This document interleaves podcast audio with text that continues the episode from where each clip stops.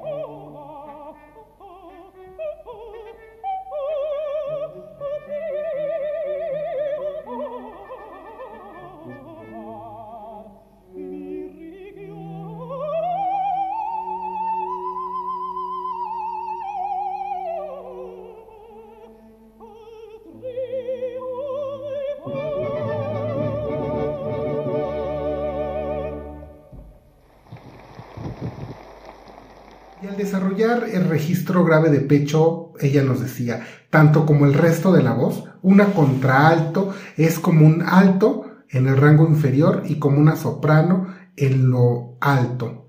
Esto fue lo que había dicho Eva Podlesh en 1998 al New York Times. Y como se dieron cuenta, escuchamos esos agudos tremendos de Händel. Pero ahora vamos a escuchar a Eva cantando el canto puro, de la hija del regimiento de Donizetti.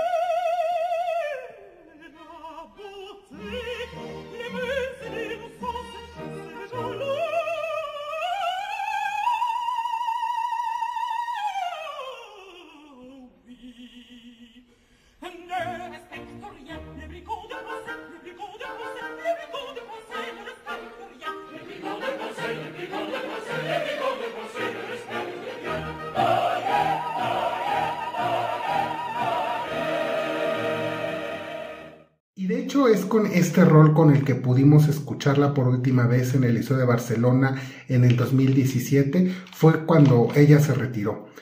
Y Zachary Golf, para el New York Times, citó a su vez a Garrick Olson y dijo, la pura, redonda y sensual belleza de su voz era asombrosa. No quiero hacer comparaciones, pero cuando trabajé con Jesse Norman, tenías la misma sensación de este sonido enorme, envolvente, pero no penetrante, un sonido amplio. Y cuando se requería intensidad elemental, como en el ciclo de Mussorgsky, Canciones y Danzas de la Muerte, Podles era ideal tenía esa cualidad lúgubre, lúgubre, dijo Crutchfield.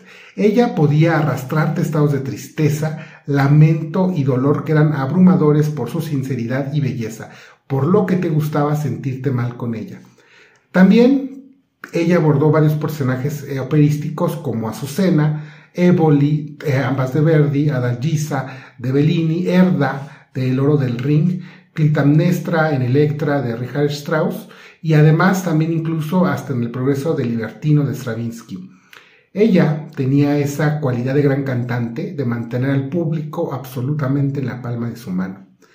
Y ahora vamos hablando de Verdi, a escucharlo cantar la Ulrica de un baile en máscaras. Este es un rol de hecho escrito para contraltos.